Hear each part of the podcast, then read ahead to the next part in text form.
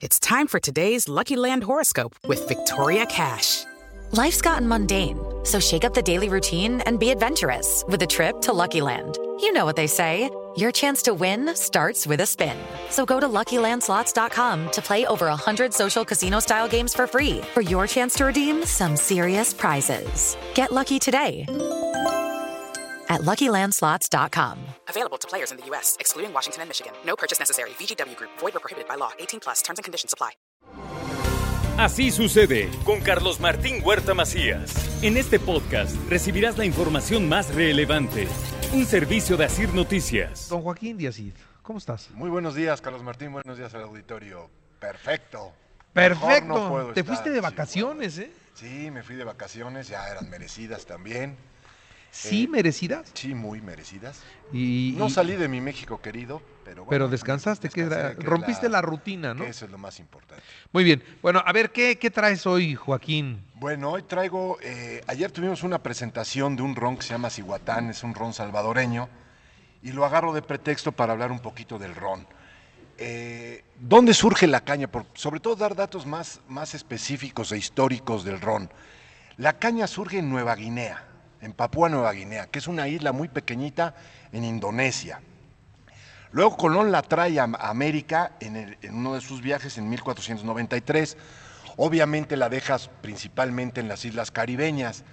Ya posteriormente pues se va, se va corriendo eh, la caña de azúcar por todos lados, principalmente en las Antillas, luego ya pasa al continente, como fue México, eh, Guatemala, El Salvador, en fin, ¿no?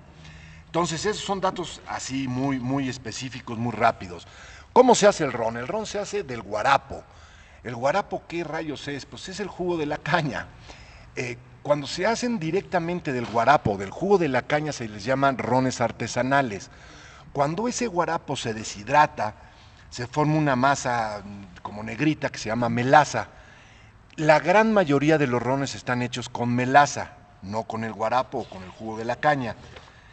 Tipos de rones, muchísimos, pero bueno, principales, blanco, dorado, que ese ya llega a tener un poco de envejecimiento en barricas, negro, añejos, viejos extrañejos que tienen por lo menos más de 7 años, premiums, más de 50 años. Luego vienen, que está muy de moda, los rones especiados, rones a los cuales les agregan canela, pimienta, eh, cosas así que a mí no me gustan, soy sincero, pero bueno, existen también, ¿no? Para hacer ron, cualquier aguardiente de caña podría ser ron, pero lo básico es que ese aguardiente de caña pase por lo menos tres meses en barrica, si no, no se puede llamar ron. Sería un vil aguardiente de caña, como tal. Y pues bueno, ya, ¿qué más quieres que platiquemos, amigo? ¿Cómo el, el roncito siempre va con, con refresco de cola? Esa es la, la típica Cuba libre o... ¿Sabes qué? Ahorita que es la Libre, me, me ac- me acordé la época de gloria de Bacardí cuando hizo una campaña muy buena de agarra la jarra. Ajá. ¿Te acuerdas? Y, Sí, sí, y en sí, todas las vinaterías y en todas partes estaban las jarras de Bacardí. Y ahí estaba marcado hasta dónde le pones de Bacardí y de ahí para arriba hasta dónde le pones de, agua- de refresco de cola. Y se hacían jarras y jarras y jarras. Y la cancioncita era muy pegajosa. Agarra la jarra. Con. Bacardí y refresco se prepara la jarra. Sí, sí, sí, sí, sí, me acuerdo perfecto. Fueron mis inicios en esto. Eh, ahí, ahí le Y agarraste ahí agarré gusto. mucho cariño al Bacardí y es mi ron favorito, desde luego. Caramba, pero, pero vendían, vendían todo, o sea, sí, sí, Bacardí llenaba todas las fiestas. Bueno, Bacardí fue líder mundial de ventas durante muchos años. Apenas lo, lo, lo- lo- lo bajaron al segundo o tercer lugar cuando entra primero eh, vodka con Smirnoff y luego ahora con el whisky con Johnny Walker Roja. ¿En serio? ¿Con eso le pegaron al bacacho? Sí, sí, sí, sí, sí, Pero son bebidas diferentes. Son Te voy a decir algo pero- y yo sé que me vas a ver feo. A mí no me gusta el whisky. No, no, a mí tampoco, ya somos dos. Ah, mira. Porque a mí el whisky, a mí el whisky me duerme.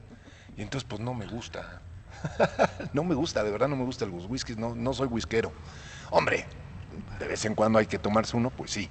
Pero no, no soy nada whiskero. Eh, Nada, yo ronero. tampoco soy fanático del whisky, aunque también ah, este, tiene sus bondades para Sí, los mucho. que tienen, por ejemplo, para los hipertensos es mejor tomar whisky porque no te sube la presión, te la baja tantito, ¿no? Es correcto. Entonces, pues si ya son de presión alta, más vale que le agarren Whisky. gusto al whisky, ¿eh? Sí, sí, más vale que les guste. Es más fácil pasar de la chela al whisky, son casi- Sí, son similares. Son amigables. Pues es su hermano. Puedes dar el brinco ahí de, de empezar Es su hermano menor, la cerveza. A los fuertes, como dicen. Ah, ching. Sí, sí. Ah, de hecho, el origen del whisky es una cerveza. Así es. Una cerveza, tú la destilas, pues tienes un whisky. Mira, dice José Manuel así No, como sí, muy sí calladito, sabe, no, pero, sí pero sabe, es bien sí borrachote. Escucho, es que escucho a- Al maestro Joaquín. Pero aparte es muy chelero. Es muy chelero. Sí, sí, sí. ¿Es mochilero, dijiste? Chelero. Ah, chelero. este, chelero. Muy bien, pues entonces un, un roncito de tarea o qué? Sí, claro, un roncito añejo. Se me antoja con, un- con unos platos así grandote de quesos curados y semicurados con un buen ron añejo. Si puede ser del de Cihuatán, que ayer lo probé, mejor. Está bueno. Está muy bueno. Hoy, hoy, ¿cuál es el ron que más se vende? ¿Sigue siendo el bacacho? Eh, sí, y en, en los añejos, Zacapa. El Zacapita. Sí. El Zacapa es caro, ¿eh? Es muy caro. Es guatemalteco y es muy caro. Sí, una botella de Zacapa, no sé, pero debe andar como en 800 pesos, ¿no? Por ahí debe andar. Sí, el 23, Sí, es, es caro.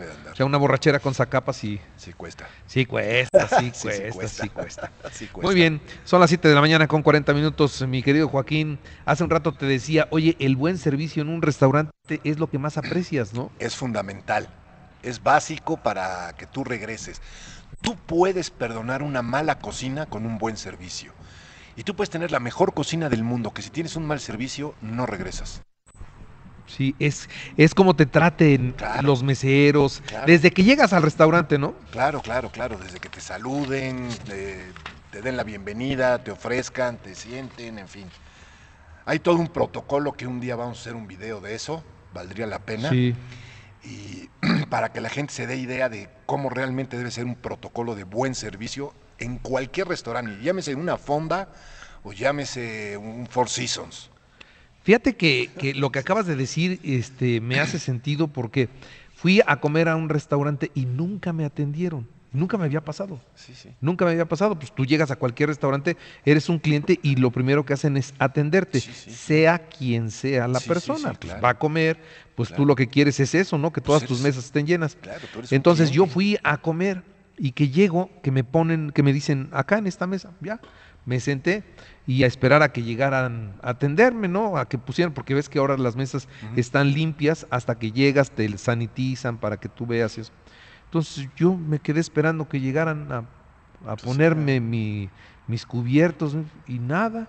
Y entonces dije, no me atienden. Y veo que viene un mesero y le digo, oiga, joven.